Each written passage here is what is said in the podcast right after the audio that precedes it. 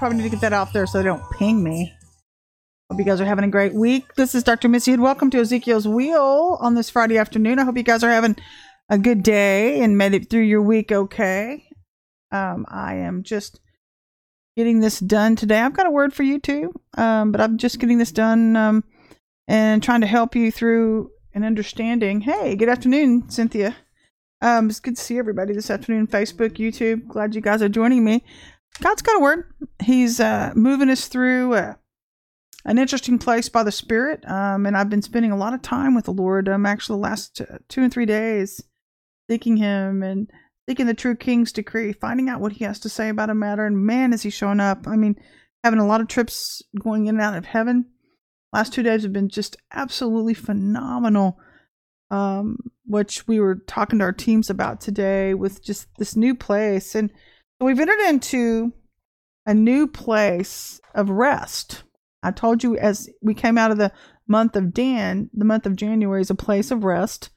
Um, and as we start moving even into February, which is a month of love, the month of Shevat, you're continuing on in rest. You're staying in the spirit of the Lord and in His presence, hopefully. Um, let me let me give you the title first before we continue on. 15 minute drive today is called It's Not the Midnight Hour. It is not the midnight hour. And you're transitioning into truth. Okay. You're transitioning into truth. You're transitioning into a great, great place, a new place. I think in half the battle right now is trying to get people to believe it, to be honest with you. And then the last part of the title is really getting your life back. Are you really getting your life back? Are you just trying to fake it Do you make it? Kind of, I hate that statement, by the way.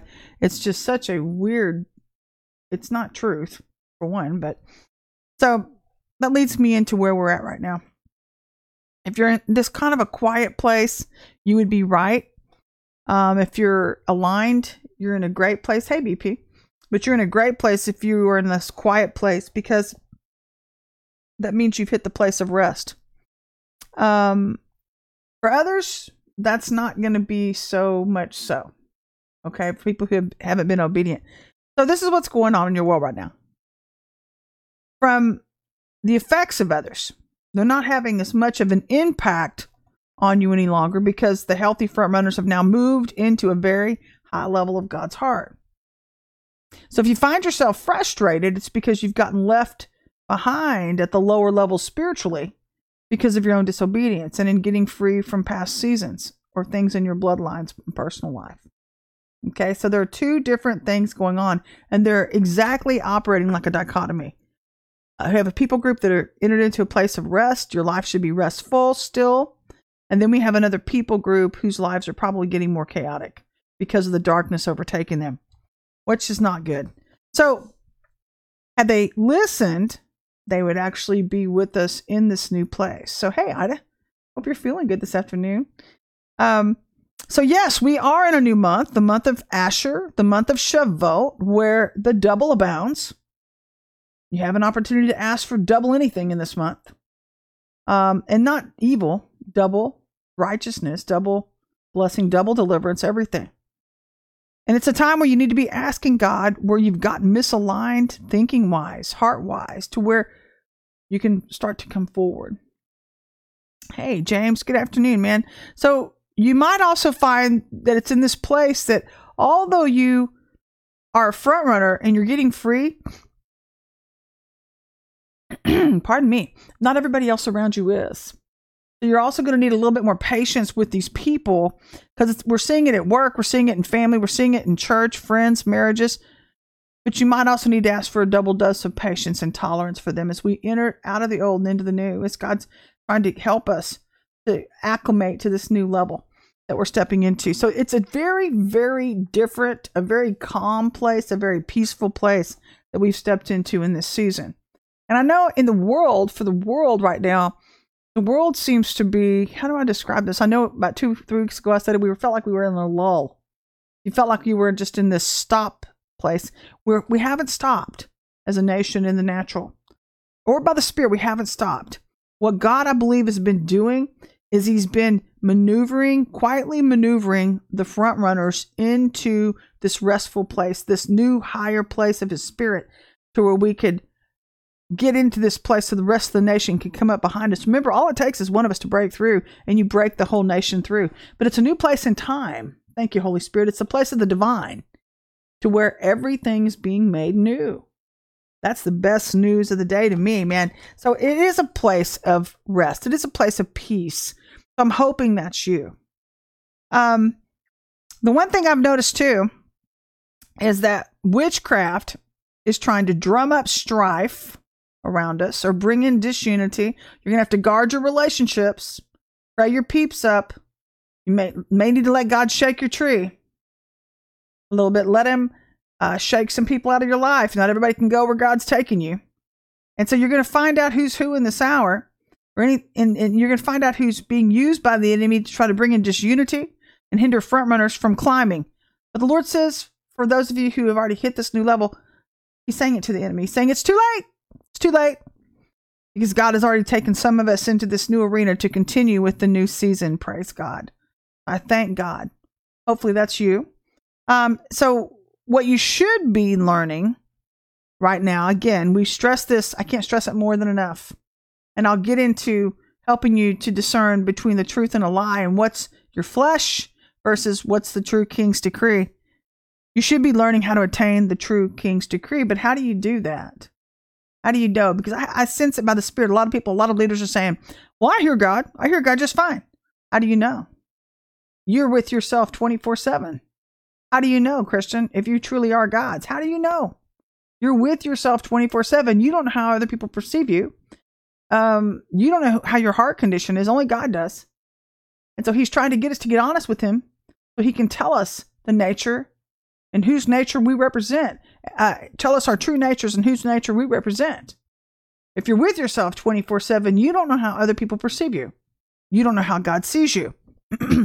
so, this is the season to find out which may not be pleasant for some of you. So then that leads me to ask you how do you really know what God is saying if you're not really hearing Him correctly? And you think you are. A lot of leaders right now are really misleading their sheep. They're leading their sheep and their flocks astray because they think they're fine. I'm fine. I'm, I've ever seen that t-shirt with that cat on. His hair is all bushwhacked. And he's like, I'm fine. Everything's fine. I'm fine. I'm fine. It looks like a mess. That's the nature of some flocks right now in this hour. So many may think that they're hearing the king when they're only hearing their flesh. And it's interesting. I had an opportunity last night. I went into heaven last night and I asked the Lord um, what he was saying about America. And it's funny because when you get before his presence, um, what do you ask the God of the universe? I had to really think about that. And I've had some questions. I've had to really sit down and think, you know, I'm going to make the most of this next opportunity when I come before him. I want to make sure I don't waste the opportunity to ask him what's really on my mind. And you know what's interesting is because I think these questions are on your mind. Um, they were on mine. I just want to know what's going on around me. When I know what's going on around me, I'm good to go. I can rest. When you know what's going on by the spirit and in the natural, you can rest. You kind of enter into God's rest because you know He's got it. He's got it all. And it may not feel like things are going the way you think they should, but they are. They are. God's in control. He's really, really in control. So, this is the questions that I asked the Lord. I said, God, what do you have to say what's going on in the earth right now? With what's going on with our nation?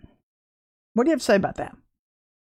And he said, I he he told me he was kind of annoyed, I felt like. He was kind of like, I already told you I would preserve you. He told us that.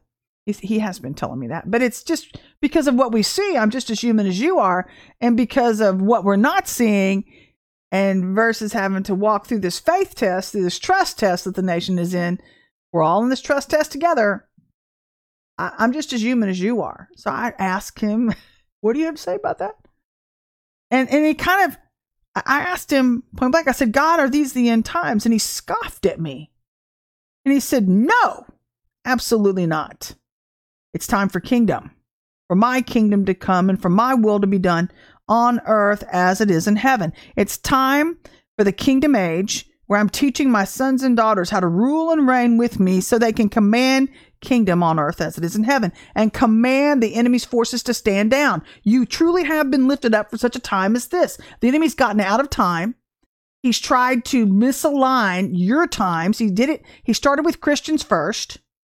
Obviously, we're the ones he's worried about because especially if you're a front runner, if you break through, you break the whole body through on earth as it is in heaven.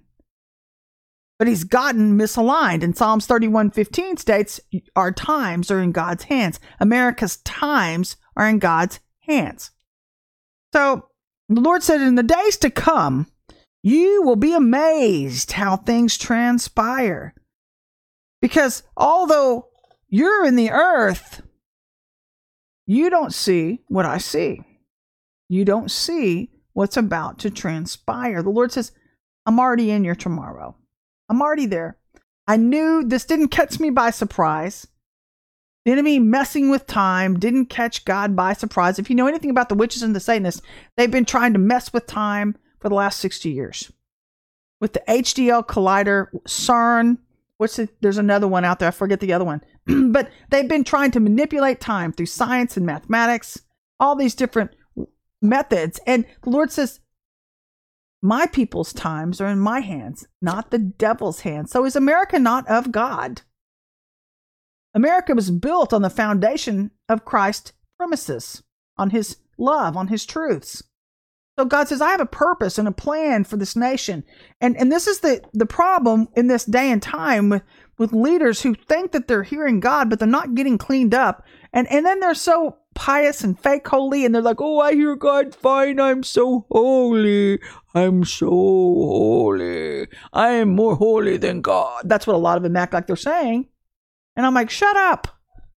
You're making an ass out of yourself, and you sound stupid on top of it, and embarrassing to God. I can only imagine what He thinks. I'm not Him.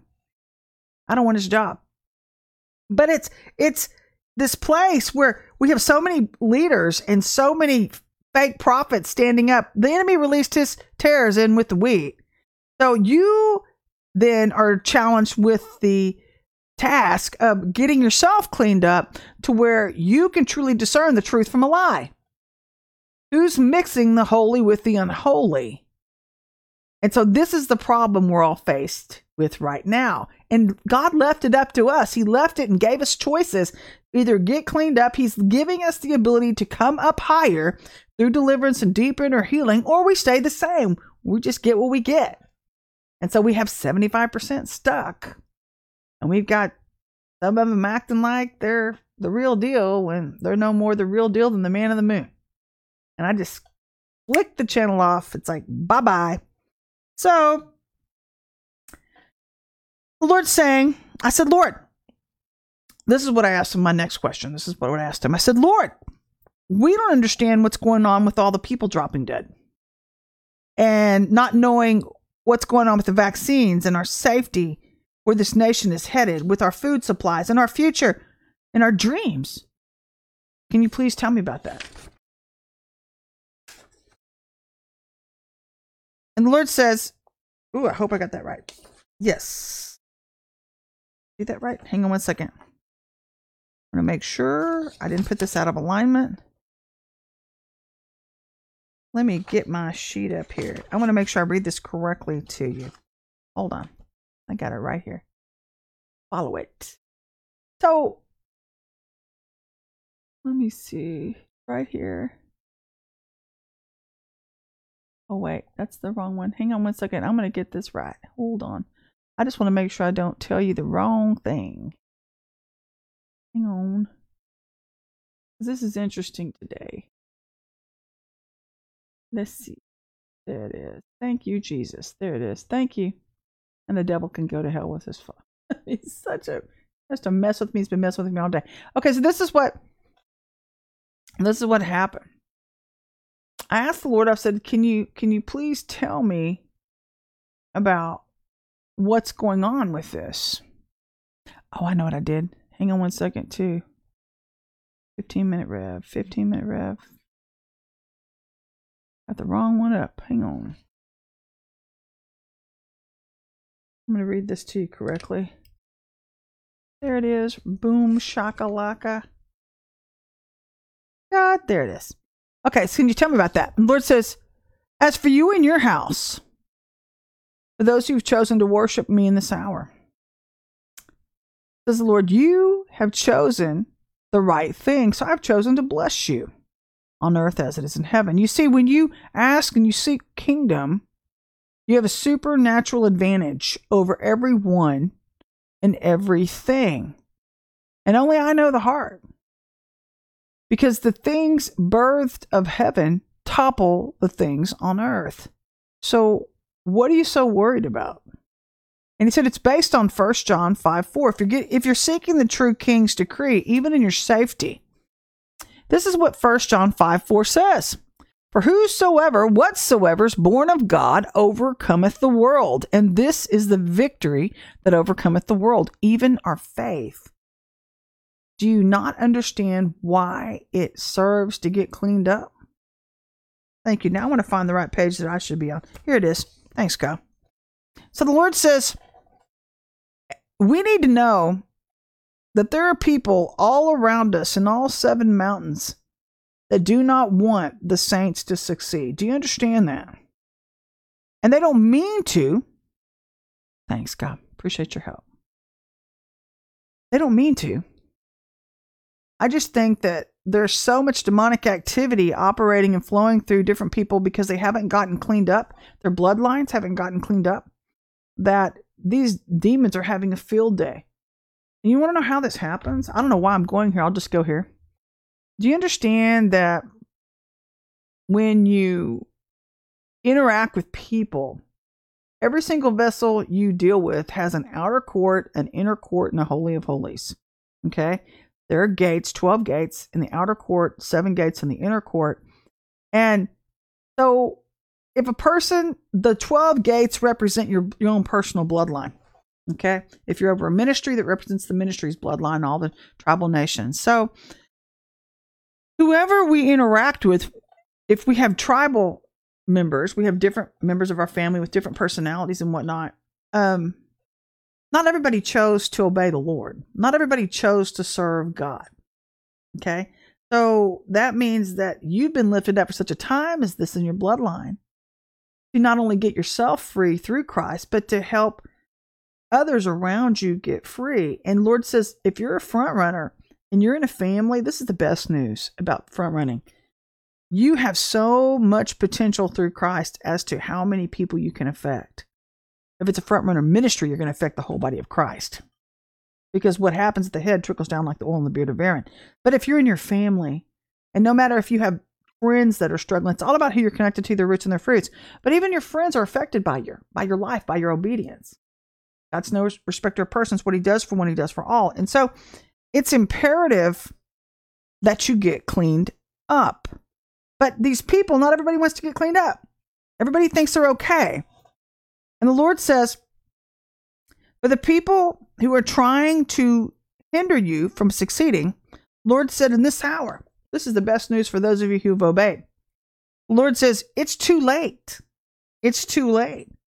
Because my front runners have already arrived at destination. the time for fulfillment, the time of the double. Did you not see the message on the front board before you came into this rev today? It's time for the double. It's time. Lord's been telling me that for two weeks now, and He's been telling uh, one of my mentors that she, and, separate from one another. He's been telling us it's time, it's time, it's time, and I'm like, it's time for what? What's it time for? Time for the double. It's time to get er, back double for your trouble. So double for your trouble, double everything. So those that try to oppose are the ones reaping what they sowed, double in their own camps, many losing what they thought that they would impose upon kingdom, and those truly residing within it. God moved you higher where they can't touch you. can't touch something you can't see. So this tribe has acquired the following, which cannot be touched by any enemy. And the Lord was showing me this last night in my time with Him when I was in heaven. He showed me these words, these keywords, and I had to look them up in this prophetic book because I, I want to get other people's opinions besides what I'm hearing in the spirit. I want to hear many different um, versions because I want to see and get the most bang basically for my buck and see what God is trying to give me as an overview perspective. And so he was giving me these three key words. He was giving me the word midnight, he was giving me the word navy, and the word cloud of witnesses. And this is what the definition of midnight means prophetically it represents the midnight hour of intense gloom and darkness. Hello, we are not in the midnight hour right now. It feels like it is because of what you think you know and perceive, but you are not. For those people who are aligned correctly, your life's just beginning. So it also means to work or study very late at night or burning the midnight oil. It means it's time to face reality and stop hiding in the shadows. It's time to face the truth. It means the master's coming, based on Mark 25 6, the bridegroom. Midnight.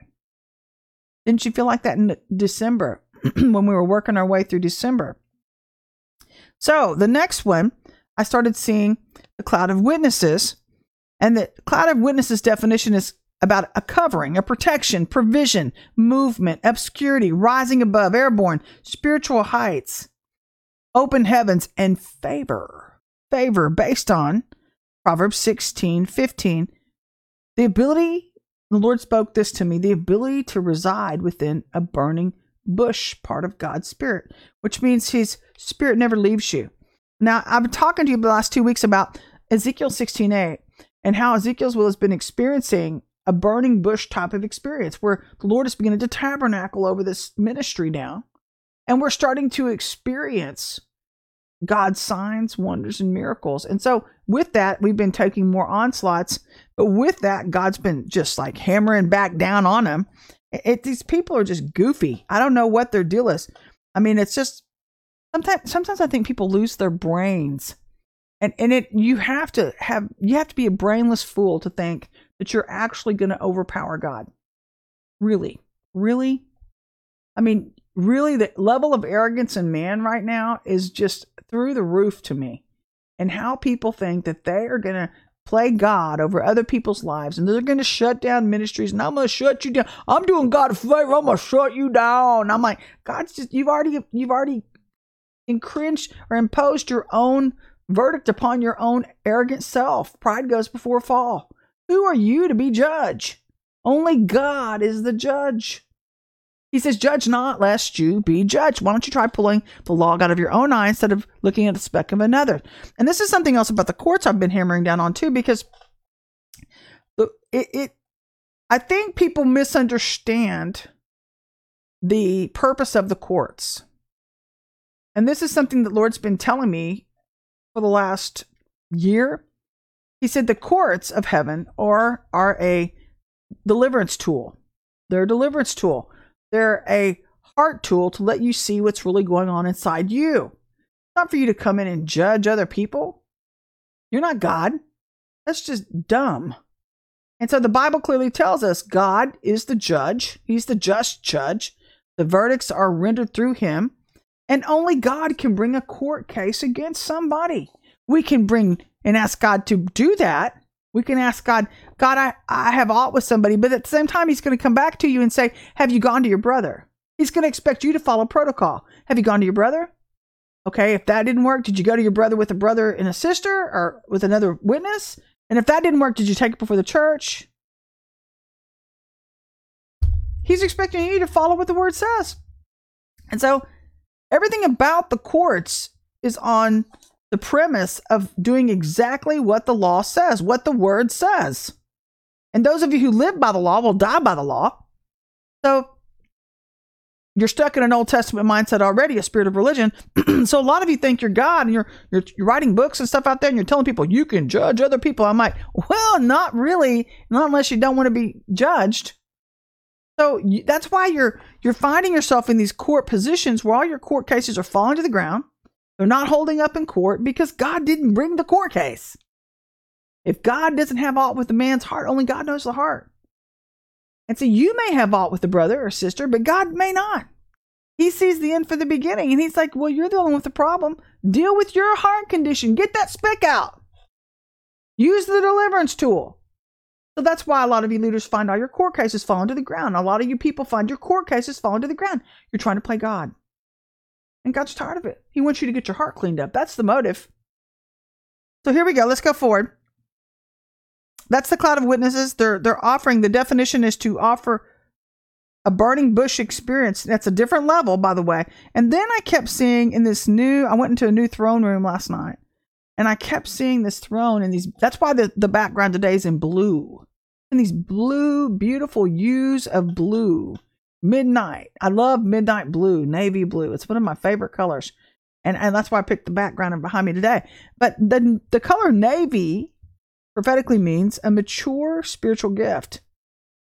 It also means self discipline, following a specific structure or order. Dress blues, a great tailored professional look, a woman's power suit, prosperity. And the person that receives prosperity from a lot of different people. Could it be God setting those of you up who have been obedient to align now in kingdom? So now Lord says, when you're aligned, in comes the divine. In comes the divine. So this brings us then to our topic of conversation today. It's Exodus 4 1 through 521. And the Lord's saying, don't always presume. We live in a very presumptuous society right now. We live in a judgmental society. In the church, on all seven mountains, they act the same way. And it's and I believe it was brought in by reality TV. I thought this for a long time by technology, where and it was a setup by it was a psyop. I believe it was a psyop to try to get us to quit minding our own business. You ever heard Joyce Meyer say, you know, it's a blessing to know how to mind your own business. And I'm not saying don't get involved and stand up for righteousness' sake, but there's a time to speak, and that's usually when God puts a word in your mouth, and that's the only time.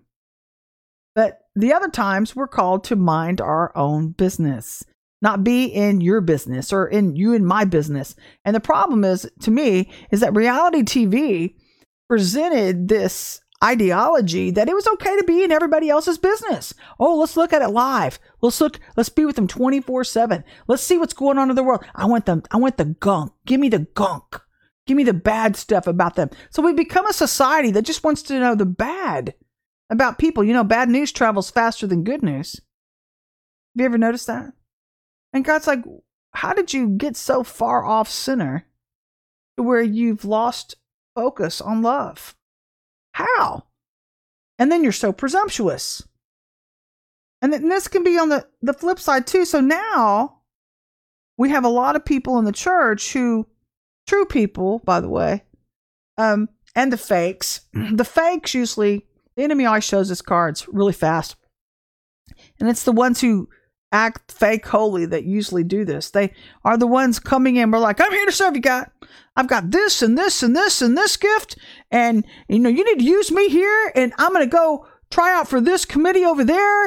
And I'm going to go talk to so, leader so and so. And I'm going to tell them what I have to offer. I, I, I, I, I, I, I. I, I mean my mind. I mean my mind attitudes. Look at me, look at me, look at me. It's all about me, all about me, all about me. No room for you, God. No humility.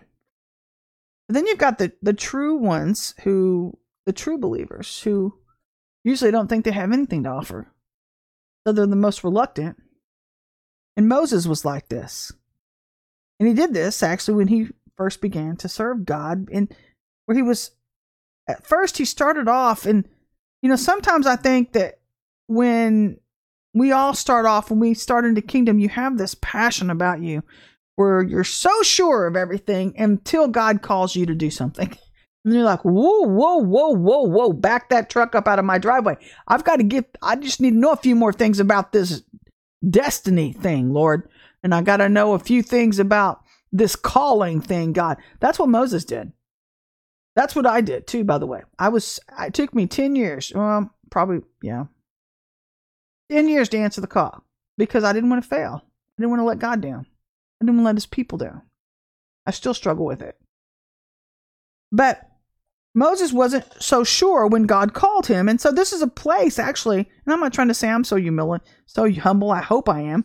But it is a place where you realize your limitations. You, you realize that you're not all that in a bag of chips. You're not all that. And Moses knew who God was. And he also knew who God was not. That's why he was so apprehensive about stepping into this position because he realized that if he did things his own way, he know that there was going to be heaven to pay. So he had a good relationship with the Lord at this point. Do you? Do you? So we all always begin strong, but not everybody finishes strongly because not everybody is here to obey the king.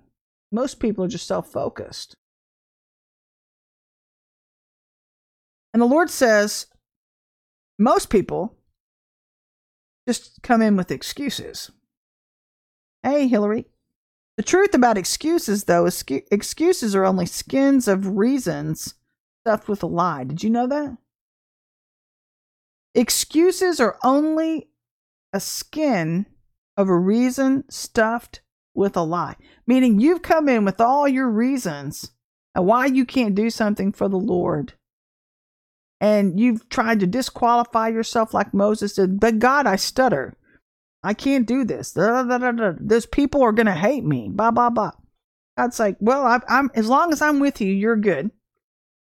But your reasoning is not God's problem. That false reasoning is only yours whether you're on the fake holy side or the true holy side. It's the fake reasoning is yours. And for this season on, God says, I'm looking for a true people group who quit making excuses to keep doing things their own way so they can step into the way of Yahweh. And I'm not trying to give you some generic can of green beans topic conversation today. This is the problem in the church is that everybody always finds excuses not to do things God's way or to stay the same, to keep staying with the same old dead programs that don't work, the religious programs. They're built on a foundation, a false foundation, false structure of religion. There's always an excuse. There's always an excuse. I'm too busy. God, I've been doing. Oh no, I didn't hear you right, God. No, no, no, no, no, no, no, no, no, no, no, no, no, no, no, no, no, no. I didn't hear you. And God's like, did you even try? Did you even try to listen to me? Because from this point on, let me tell you how much this is going to cost you. All of your steps from this point on, I thought this was interesting today. All of your points from this point on are going to be stair steps into other places. If you fail to obey, you will fail to make a step. From this point going on, you'll get you'll stay there. You'll just stay. Because there'll be no more skipping steps from this point on. In the past seasons, God has allowed us to skip steps He's allowed grace there for you for where you failed to hear him in past places. Well, and, and this is contingent, thank you, Holy Spirit, is upon the front runners. When God says, I've used the front runners, I'm no respecter of persons. What I do for one, I do for all. And even though the front runners are here to help bust the body through, if you fail at this next level, you're not going anywhere. I don't care how many front runners are in place ahead of you. You're staying stuck. So you have to obey him in order to come forward from this point on. That's how critical the new level is that we've entered into. You cannot come near a holy God and expect him to cater your dysfunction and change the rules just because you don't feel like doing something. That's the new level we've entered into. So God's always going to give you everything that you need in order to find success. So when you feel like you fall short, that that means you probably need to give that area over to the Lord. And that even includes your gifts. That even includes the things that you feel sure about. There are always going to be things in our life that we're not going to be sure about. Whether people are going to love or like you in this life. Thank you, God, for going there. You know, you're not so sure whether God's going to accept you. I mean, that's a big fear, I think, in a lot of the church right now. They're thinking, even subconsciously, I think they think this. They think, oh, even God wouldn't accept me. God couldn't love me. But he already does love you, or he wouldn't have helped to try to bring you to himself. So, this whole ideology and thinking of how can I come nearer to a holy God like I am? Well, he, he's not going to let you come nearer like you are. He's going to clean you up first if you're willing to participate. But the excuses and the brushing away of this new move and the way God does things He's doing it to draw you closer to himself, not only to bless you, but to preserve you. Do you understand that? So your excuses are going to fall back on you if you get yourself into a lurch in the days ahead from lack of obedience. but then for those of you who do obey and you give and you understand the importance of giving everything over to him, you're going to find God multiply everything that you've given. He multiplies the good in it. He multiplies the deliverance and the deep inner healing. So this is a season where we have to learn to work with him. We'll be learning about other tribes. We'll be understanding a better, hopefully having a better understanding of why we need each other. Why we need each other. Those that are truly operating in love. I don't know about you guys, but for our tribe, we've been teaching them teamwork and we've been teaching them how to operate in unity and how that when you make a bad decision, it affects the whole tribe. Your effect, you are not a lone island in of yourself at Ezekiel's Wheel. We hold everybody accountable. Everybody. Matter of fact, if you're interested in becoming a member, Cynthia Weir, um, you can go click on this membership link that Cynthia Weir is about to put up in the box. But check us out at our website. Becoming a member has a lot of perks. You can go subscribe to our channel over on YouTube. That's the Monday night class. We offer you two Monday night level one classes. And if you become a member, you get access to level one and two, which takes you through, gets you started into a deep deliverance uh, curriculum. And we'll keep you busy. Trust me, you have access to a lot of videos, a lot of a big library, and that's only one and two. Now, there's even a bigger library than that if you become a member, a lifetime member, a veteran. But we keep you busy. Trust me, you will have more than enough keep you busy. Um, and so it's time, though. It's time to understand if you're correctly aligned. You need to understand. So, in this hour, God's being very blunt about what He expects, and He's expecting us to align to make sure that we stay in the right time with Him as He brings kingdom forth. God knows that your work is going to be difficult in these next few seasons. I heard that today and I kind of got a little bit bummed out. I'm not going to lie. But He knows what's ahead of you. The Lord says you will always pass the test when you're obedient with to me because your obedience has led you into the land of rest where God is flowing through your vessel to bring forth his best, the weighty truth. God says to be lovers of truth. Be lovers of truth. So not everybody's going to receive the new move, the new truth. You have to get that. You have to wrap your head around that now. Thank you, Holy Spirit. You know that's that's a psychological thing too. I tell people. I think as we move um, through the days that we're moving through, I believe this is what I sincerely sense is that we're going to be moving through various seasons of difficulty, although we'll be extremely blessed. The light will get lighter, the dark will get darker but we'll be protected supernaturally, very, very blessed, extremely, some of you. Um, but not everybody's going to receive this new move. Not everybody's going to receive what God is doing on this level. The good indicator to me, how to recognize the people that are operating in it versus the ones who aren't, is going to be that they're so truthful. They're very truthful and they're not backing down from God's truth. They're not accepting and living your lie with you. And that includes it's in all seven mountains, it's in all families, in all job places. You're going to find yourself tested beyond the norm, but you're going to have to stand for the truth because not so many have been stuck in the lie of religion for so long, which is the main things God's trying to break them out of. God says that's why I had to bring truth onto the scene, which brings us to Matthew 18 1 through 20. This goes back to presumption. And it talks about actually the title is True Greatness. None of us are greater than another. Only God. Only God. And if you know anything, remember the mother, I think it was the, the mother of the sons of, sons of thunder. And she asked the Lord, Lord, let my son sit by you in the kingdom, in this new kingdom. And he said, Do you know what you're asking? Do you even know what you're asking? Because you have no idea what they're going to have to go through to get that anointing. You know how much suffering comes with sitting and walking close with Christ? There's a lot of suffering. And matter of fact, I had a friend, my best friend, as a matter of fact, told me about a woman she was on a prayer team with one time about two years ago. The woman kept praying, I want to be like just like Jesus. I want to have a walk just like Jesus. Well, who wouldn't?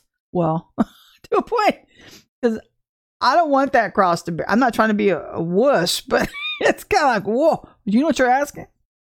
And all of a sudden, this person called their team leader in tears one night and she said, I've been kicked out of my house and I, I don't have a place to stay. And, and, and she said, I'm, I don't know where to go and blah, blah, blah, blah, blah. And, and immediately the, the leader got the scripture in her spirit. It dropped into her spirit. And she said, the son of man has nowhere to lay his head. And she said, well, you're the one praying to be like Jesus. and she said, I can't help you. She said, This is something you need to rectify with the Lord. And I'm sure you have family or somebody that'll take you in. But she said, I'll be praying for you. And she said, You need to be careful what you pray for. Be careful, you religious zealots, you Pharisees who come in in your passion and you start claiming these things when you have no idea what it costs to walk in those places. That's just presumption. And that's just you trying to lift yourself up, not God. Only God builds a house. And all those that build theirs alone labor in vain. So, humble people, unlike unspoiled children, accept their positions in life. They enjoy it.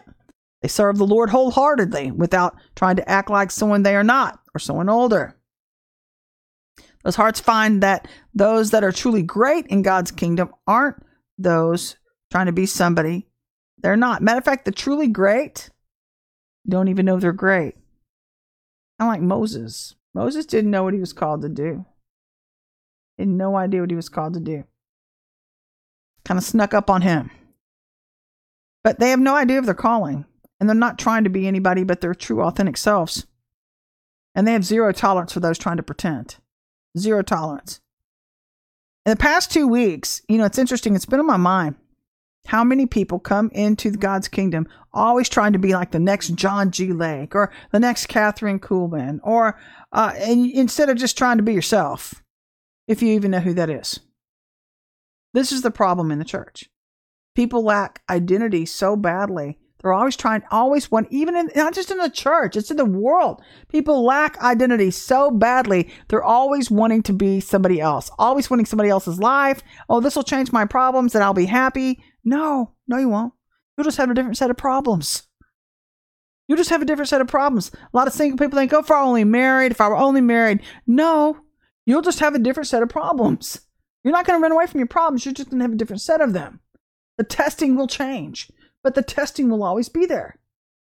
You cannot run away from where God has called you to be. You have to accept it humbly and say, Lord, help me get through this. But wanting to be somebody else that's not going to get you there. But because most of the church is lost in some type of fake holy or structure, fake holy structure, trying to hide every part of their hearts from God when He sees all, they live this delusion. God knows, if you want the truth about God, I'm going to be blunt with you. God sees the crappy little side of you. He knows your fake humility your performance driven side where some are trying to prove to God, hey, look, look, look, I belong here in my fake holy. Because can't you see, God, how holy I am? Some even think that they're more holy than God, which is a complete farce because those who are truly holy are the ones behind the scenes trying to serve and do things like that which is about what is it about 70% of the church that only serve? Were the ones who live the illusion are the ones acting like hell because they refuse to acknowledge their pride which is hindering the needed deliverance that's what's keeping your blessings away your refusal to acknowledge that you have a heart condition everybody's got one i'm not the only one on here saying you know, you need to change, you need to change, you need to change. I'm rolling up my sleeves every time we meet as a, as a leader with our team and getting free right alongside of them. I have nothing to hide. I don't care. I want I want to step into wholeness just as much as the next person, just like I want it for them. But I realize in order to build unity, in a sense of trusting community, they don't need to see a leader that's trying to hide something. I don't have anything to hide. What you see on here is what you get behind the camera, or that's who I am. Also, it's an indicator when you submit yourself to God, when you humble yourself before God. It's an indicator in how you treat others, what you practice. Do you make people feel despised or like you are trustworthy? And by the way, being tough doesn't mean you're not loving or not trustworthy. Usually, it's those leaders that I gravitate to. Because I know if they're, even if they're tough, they operate in honor, but they're probably mostly disciplined and they have loyalty to God. That's a biggie with me. Discipline and loyalty, honor, it all correlates.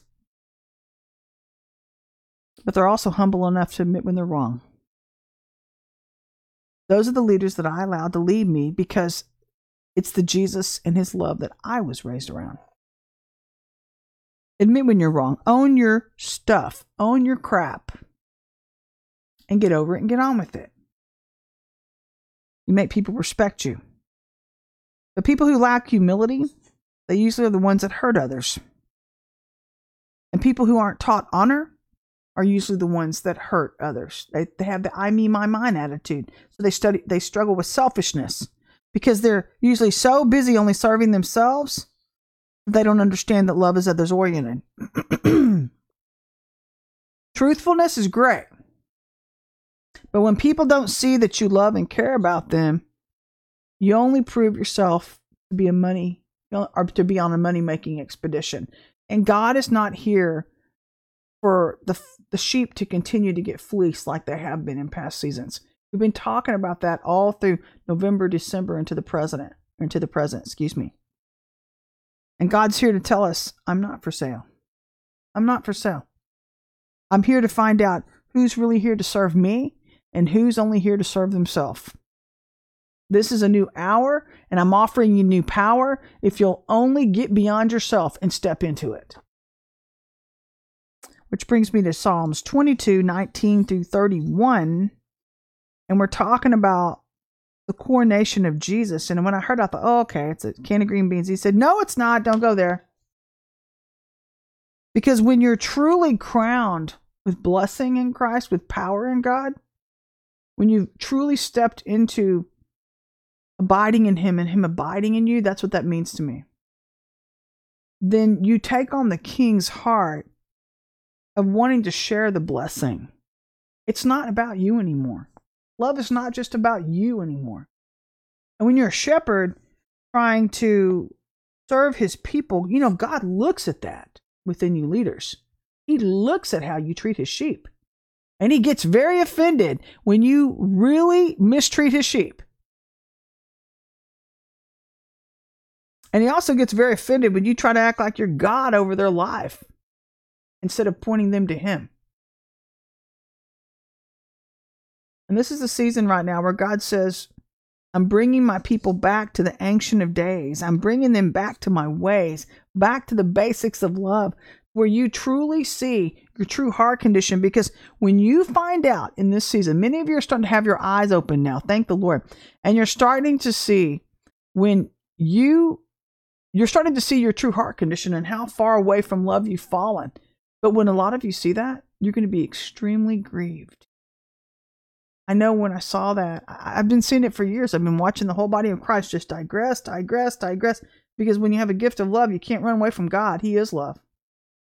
And so that's what the front runners are born with. So we've been watching this this whole 30 years, thinking, what the heck? I started sensing the digression when they started implementing the PSYOP operations and putting in like the, the devil worship stuff in music and and then in movies and thinking what and i remember sensing the transition thinking what are they doing but i knew it wasn't god and i thought they're trying to move us away from god move us away from love i knew that back then and then i went to school and pardon me and i remember interacting with some professors who were just libtards to the max and they were stuck on such stupidity and they're demanding that you accept their lie.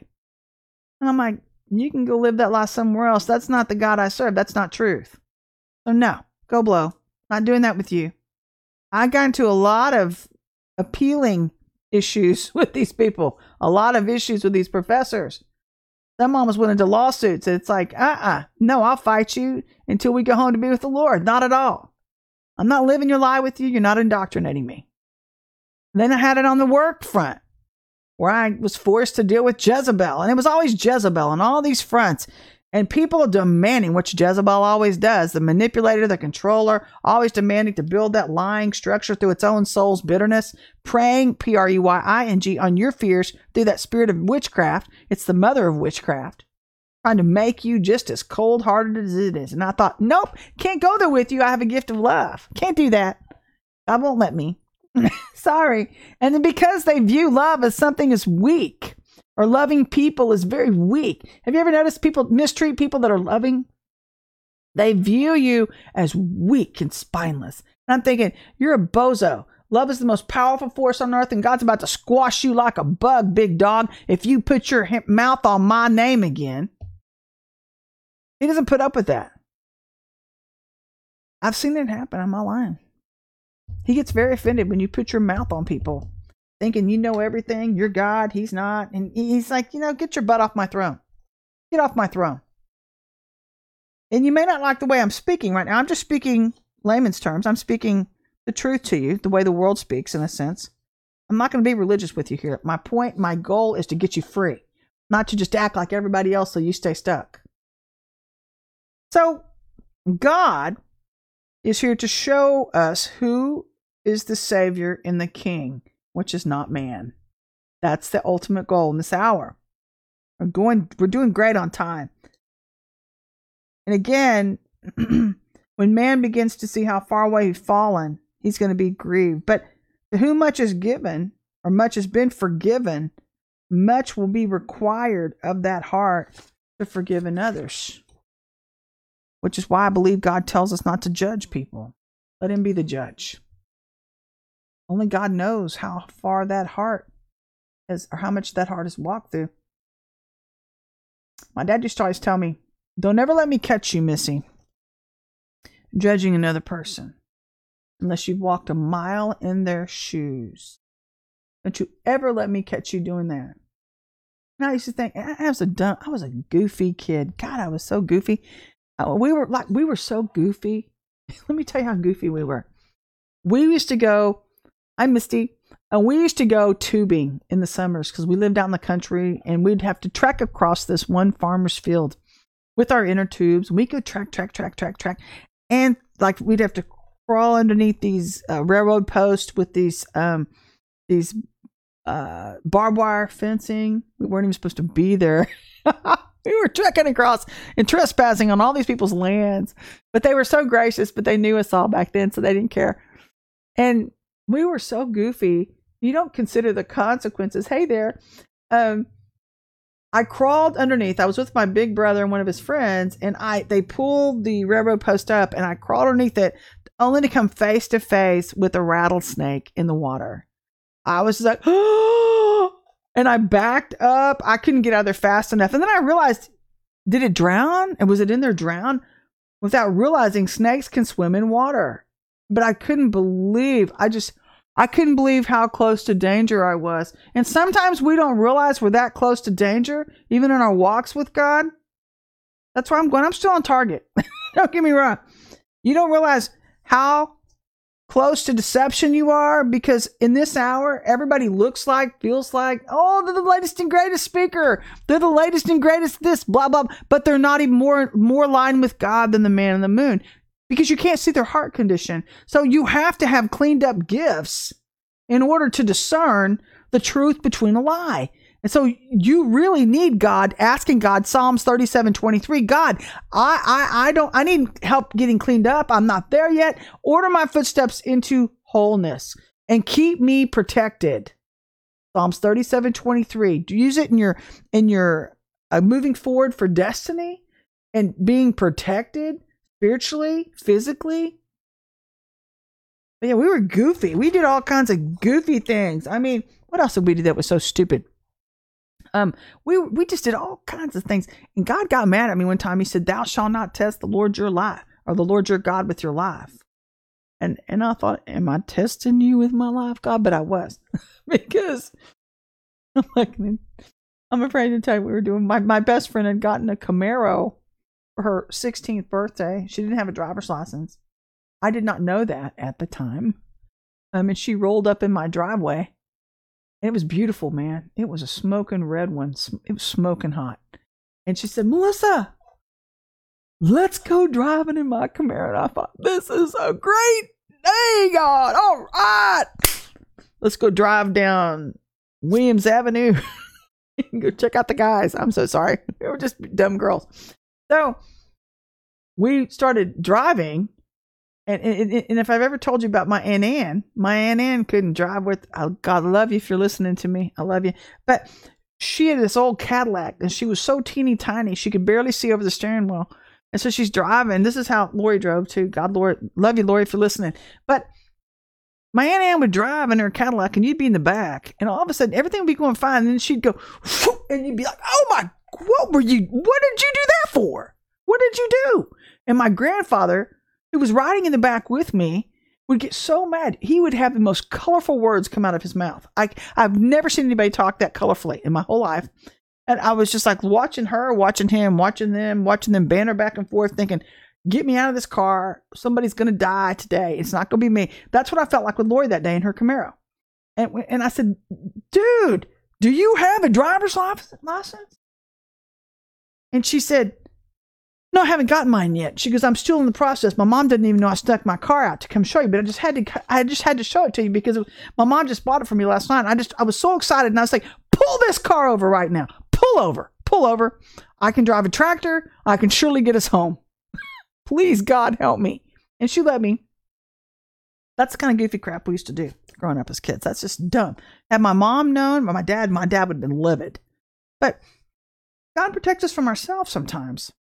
He protects us from ourselves when we're not looking out for ourselves. See, and when you're around leaders that are truthful, when you're around people that are truthful, friends, better the wounds of a friend than the wounds of an enemy. Your friends, if they're truly your friends, will be truthful with you. When I have people that start acting like they're, what do they call those? Uh, yes men. I say that all the time. If they're a yes man, I get them away from me. I don't want yes men around me. I want people that are going to tell me the truth. You're, if you're a true friend, you're going to really love me. You're going to look out for me when I'm not always looking out for myself. I don't have time for you just to want to agree with me in brown nose and whatnot. Be yourself. Please be be who he is. Don't be yourself. Be who he is. Be who he is. Those are the kind of friends you want around you in this hour that are loyal to him first and they have their relationships in order. He's first in everything. So, back on track. The problem is that so many have been duped and fallen short of God's glory, and, or they've been raised in a deceived church, many under a different story. But a story that lacks truth and obedience is a story that leads people astray. Understand? And it should have been a story of truth that had shown them how to practice God's ways, how to practice love, instead of just talk about it. You know, it's great to know somebody. You ever met those people who say, I know so and so. I know so and so. I know so and so. I've worked with so and so. Nice to hear those people because I've worked in the film industry. I'm not bragging to you. That's my background. I've met a lot of famous people. Not bragging to you. I'm, i hope I don't sound like that. Please forgive me if I do. But I, I got sick and tired of listening to people say, "Well, I know so and so," and then you're like, "Really? Well, what do they drive? You know, what do they? Have you gone out to? Did you have you been to the restaurant that they like to frequent? I I've gone out to eat dinner with them over here. Blah blah blah blah blah. When you know somebody, when you truly know somebody, it's not just about schmoozing, rubbing shoulders, and networking, because you really have to prove that you know them. Do you know the personal details? of what that person really thinks like or acts like? Do you really know them? Do you know them? Or are you just giving lip service to knowing them? Because saying that you know somebody and really knowing them are really two different things. And that's what we're seeing in this hour. People say, I know God. I know Jesus. I know Jesus. He's my Lord. He's my Lord. How you doing today? Praise God. And they go off behind the corner and they're cussing someone out. Cussing them out. Colorful language. Not like I'm a tell all be all, but I mean, you hear the most phenomenal things. you can hear the most colorful things at church. And believe me, if you work in church, you see the most colorful things.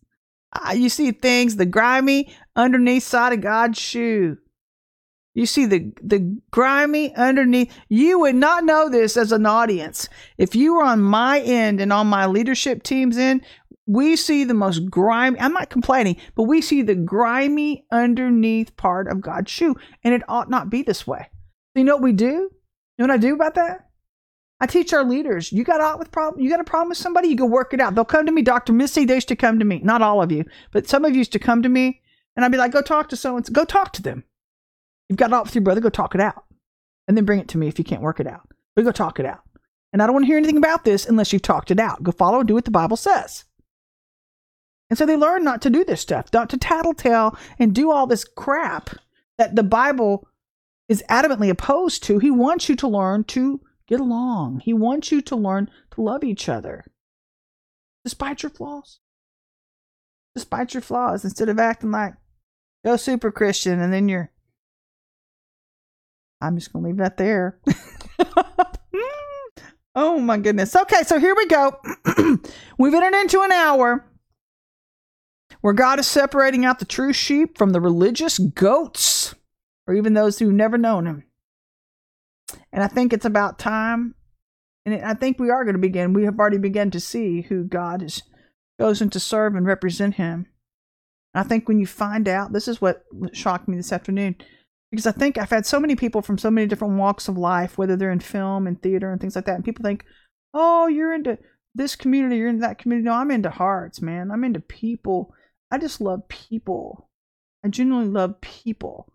And, and I'm not going to judge a book by its cover because I don't know the heart. But if God tells me to minister to people, you're doggone right, I'm right there, Johnny on the spot. Let's do this thing. I'll go pull you out of a drug house. I've done that before. Threw the crap out of one of my cousins that I did that. I said, get your, you get your, I said some colorful words. Get your blankety blank blank blank. I repented later. And you get your butt in my car. And by the way, young man, your friend who's with you, get your butt in my car too. Who are your parents? Because I loved him enough not to leave them there. He had a hard time with me for about the next 10 years of his life, but he knew I had a talk with him. Told him the best thing he could do was join the military because he needed some guidance. He needed some structure. And he did. Best decision he's ever made. You know that young man is a fine young man today? Not because of anything I did, but that's what truth does when you stand up in righteousness. You're like, God will go into a situation, and have you go into a situation with like a cat of nine tails and whip some people up one side and down the other and saying, You're either going to walk in God's ways or else. This is the way, walk ye in it. And you got to quit being afraid. I'm sorry, I'm saying this to some leaders out there too. Some of you leaders have got to quit being afraid of losing your flocks when you have to tell them the truth you you may be the only Jesus they ever see. And if they don't like the truth, then they weren't going to change to begin with. They're just here to get entertained. That's not your job. Your job is to help refine and to transform. And some of you leaders, I love some of the the truth leaders rising up right now. They will jump up in your mix, and I'm not saying that pridefully, but it's it, they are loyal to God. Loyal to God are you. Quit being afraid of it. Oh, they're not going to like my personality. They're not going to like me. I don't care if you don't like me. If you don't like me, swipe on. Swipe, swipe, swipe, swipe, swipe. I don't care. I'm not here to entertain you. If you knew my heart, you'd love me. You would really love me because you would know that I really, if I'm in a relationship with you, I'm a loyal friend. I'm a truthful friend. But I'll always tell you the truth and I'll I'll be I'll be I'll love you. I'll love you and you'll feel it. You'll feel him. But I'm not putting up and living your lie with you. So this is where we're at. We're not here to judge one another. Lord says, so in this hour, don't be so sure of yourself, Mr. Fake Holy. Don't presume anything. But do allow God to show you your heart. This is a time where that needs to start. To see where you're really standing in Him. Some people think in the church, they're so sure, they're so presumptuous about where they think they stand. And they're going to fix it, they're heading right towards that Lord, Lord conversation. Lord, Lord, depart from me. I don't know you. So that's when it gets really shocking. And that's a little late in the ball game to wait find that truth out. Don't you want to find it out way back here in the timeline? We had plenty of time to get it cleaned up. I I would. I don't like surprises like that. I don't want to go before him. He's like, Lord, I, I, don't like those things. No, let's just get this cleaned up right here, right now. Okay, so here we go. Let's move into Proverbs. We're going to wrap this up today. Proverbs 5 15 through 21. This is what the Lord's saying. I love how Proverbs always wraps up our conversations together. And he says, Drink water from your own cistern, running water from your own well. Did your springs overflow into the streets, your streams of water in public squares? Let them be yours alone, never to be shared with strangers. May your fountain be blessed, and may you rejoice in the wife of your youth, a loving doe, a graceful deer. May her breast satisfy you always. May you ever be intoxicated with her love. Why, my son, be intoxicated with another man's wife? Why embrace the bosom of a wayward woman? For all your ways are in full view of the Lord and he examines all your paths. That pretty clear cut and dry? Pretty clear cut and dry to me. He's saying, you know, I've given each of you life. I've given some of you a wife, some of you husbands. I've given you a calling. And so when you're not happy about the life calling you're given or the life you've been given, it's a tendency to, to go where you think the grass is always greener let me tell you is that I think Mark Hankins said this best. His mother told him when he was dating a girl one time that she did not approve of, she could see prophetically that it was not going to be God's best. And she said, Mark, you may get what you want, but you may not like what you get. And so that's what comes with straying into somebody else's pasture. You may run into a rattlesnake.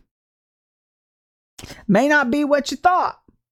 May lift those railroad ties and be like, woohoo! This isn't running water, just flowing through here. That's how the devil shows up. He never he never shows up. You think you've got everything worked out. And this is these people amaze me sometimes. I'm not trying to get on soapbox. But people amaze me how they think that everything's going to be just fine if I go back to this old lifestyle. This is what I tell people. If I if you go back to an old lifestyle when God's delivered you out of something, do you realize you're going to get caught up in it seven times worse? Or if you go back to old friends, if you try to stray out of your pastures, try to stay out of your or stray into somebody else's pasture, it's going to be seven times worse because you're going to get backlash. Hey, Joyce Romer, we missed you. I'm so sorry have to catch the replay. We'll catch you next time. Okay, I'm gonna let you go. It's Friday. I gotta go eat some Mexican food. If you were here, I'd take you with me. I'm thinking about Salas, maybe sushi. I'm thinking about sushi tonight, maybe. Oh no, yet. But if you were here, I'd take you. But until then, until we talk Tuesday, be honest with God. Be honest with God. Let Him deal with your heart, okay? And you take care of yourself, Ada. Abraham, we love you guys. Sushi, no. Yes, sushi, yes. It's addictive. You know what's addictive about sushi?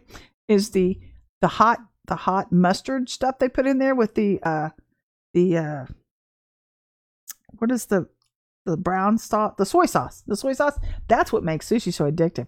It's all up in the air. Who knows? Who knows? It's a free for all we might end up at denny's. Who knows? I love you i'll see you tuesday. Bye guys